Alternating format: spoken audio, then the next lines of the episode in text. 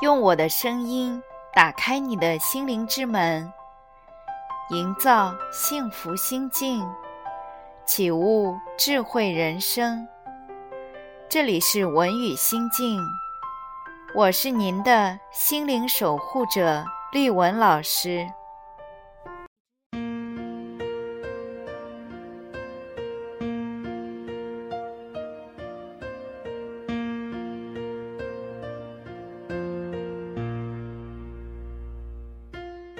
著名心理学家杜西格，在他二零一六年的一本新书中，提出了这样一个新的观点。他说：“那些能够在压力环境下更好地完成任务的人，他们从本质上来说是会讲故事的人。他们往往会把自己的生活描述给自己听。”包括那些已经发生的事情和即将发生的事情，他们会在白日梦时预想即将要发生的一天，也会回想已经过去的日子，就像在脑海中观看电影一样回放。他们更懂得选择。在哪些事情上专注，以及对哪些事情应该忽视，而这些正是他们在压力环境下处理多重任务的秘诀。那么，和自己讲自己的人生故事，为什么会有这么大的魔力呢？其实，在人格心理学中。有一个分支就是叙事心理学，学者们已经在这个领域进行了近四十年的研究。那么今天，我们就来介绍讲故事是如何影响我们的人生态度以及幸福程度的。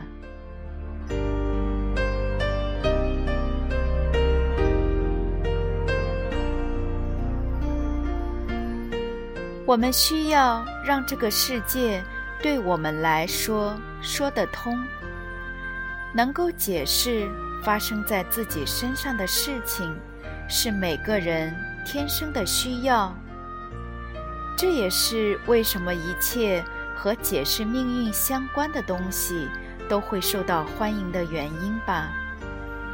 然而，生活是难以置信并且复杂的。我们需要找到事情发生的意义，这样才能让我们的内心感到平稳。这其中有一种基本的安全感。最令人害怕的是没有原因的事情。没有原因的事情，因为是无法预测什么时候会发生的。即便我的生活是不幸的。我能为这种不幸找到原因，那么我也就能够不至于终日处身于一种惶惶不安的状态中，因为我需要这样一种基本的安全感，来找到问题发生的原因。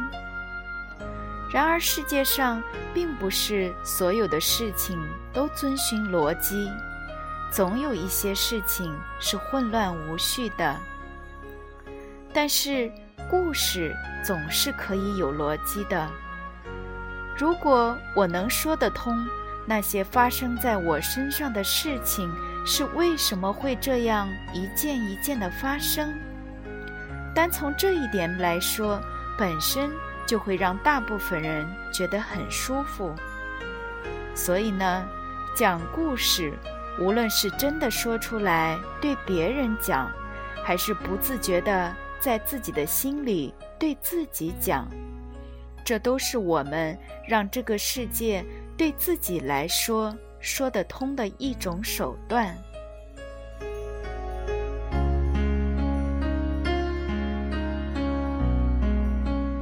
每个成年人都有自己的人生故事，而叙事是我们人格的重要方面。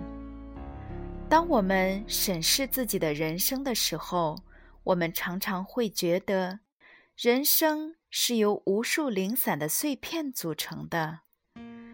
但实际上，如果我们加以分析，就不难发现，每个人在讲述自己的人生故事的时候，无论是向他人讲述，还是在自己的内心自己讲述，其实都像是一个剧作家。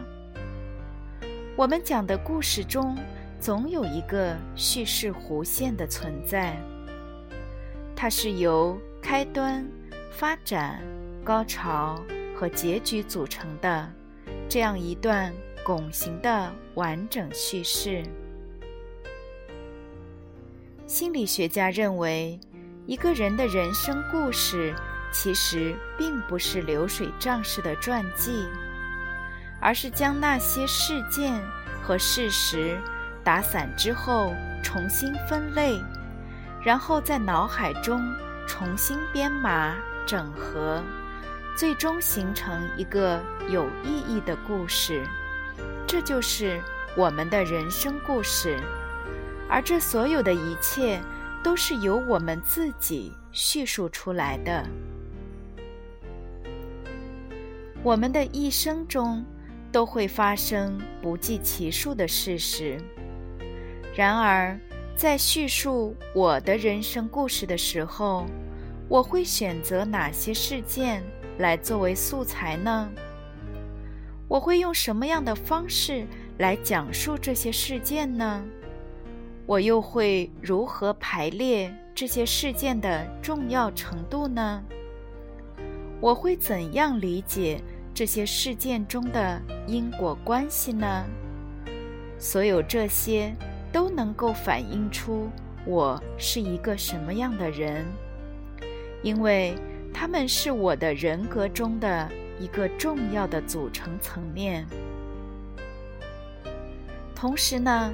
讲故事的过程也塑造了我。叙事心理学认为，我们的一生就是一个不断追求自我身份的过程，而叙事呢，则是找到自我身份的一种关键方式。我们在讲故事的过程中，往往会对一系列的生命事件进行一种。自传式的因果推论。我们在不同的年龄会构建不同的人生故事。从我们年幼的时候，我们就开始渐渐习得讲故事的技能。一开始只能讲出一些孤立的、零散的事件。慢慢的，我们会通过家人、朋友和书籍。来学习叙事方式。因此，如果你的环境中充满了不良的讲故事方式，你也会受到影响。在长远的未来中，你会深受其害。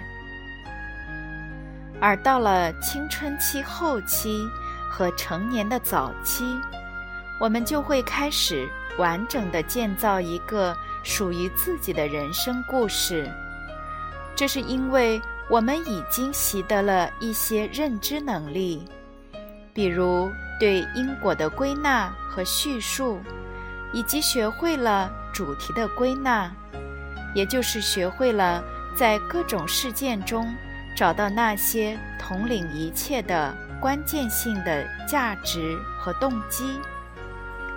据研究表明。随着年龄的增长，我们对自己人生故事的叙述方式会越来越稳定，而到了晚年，我们讲出来的自己的一生的故事情节则最为固定。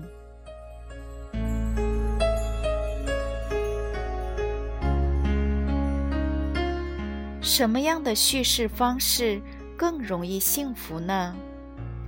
心理学家说，当我们进行自传式的因果推理的时候，常见的方法有两种。其中一种是挽救性的叙事，而另一种呢，则是污染性的叙事。这两种叙事的方式都能够反映出我们的人格特质和人生态度，同时也会影响到我们的幸福程度。其中，挽救性叙事的人会讲出这样一个故事：他可能拥有一个糟糕的开头，但最终会有一个好的结局；而污染性叙事的人呢，则相反，他们总相信，即便故事的开头很美满，但总是不会有好的结局。比如说，当你在年轻的时候遭遇了负面的事件，比如父母离异，或者被曾经相爱的男女朋友抛弃的时候，有的人会觉得，尽管很艰难，但总会好起来的；而有的人则会觉得，我一定不会再拥有这样的爱情，我一定会走上父母的老路。挽救性叙事的故事常常带有英雄色彩，主人公是个单枪匹马的英雄，他们相信自己是那些被选中的人，他相信无论世界有多么的危险，总会有好的一面。这样的故事往往会带有一种乐观论，他们会认为。一切都会好起来，同时呢，还会有一种例外论，就是他们认为，虽然一切很糟糕，但是我能让世界变得更好。心理学家通过大量的研究发现，比较多的采用挽救性叙事的人，他们善于从消极的事件中寻找积极的意义。他们往往会拥有一个比较幸福的人生，而那些通常采用污染性叙事的人，他们则往往拥有比较差的精神健康状态。但是，挽救性叙事也不是在任何状况下都会起作用的。研究表明，对于那些生活在绝望中，无力掌控自己处境的人，他们经历过非常大的创伤，给自己灌鸡汤已经无事于补，他们更需要接受自己的无能为力，不不给自己设置太高的期待，允许自己过得不如别人，给自己足够的时间修复。你唯一的故事材料。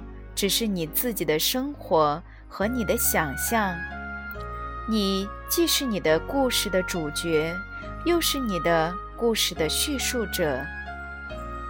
人生故事是用粉笔书写的，而不是墨水笔，它可以不断的被擦掉、重写。你的过去全都掌握在你自己的手中，所以。如何讲述过去的故事，决定着你的未来。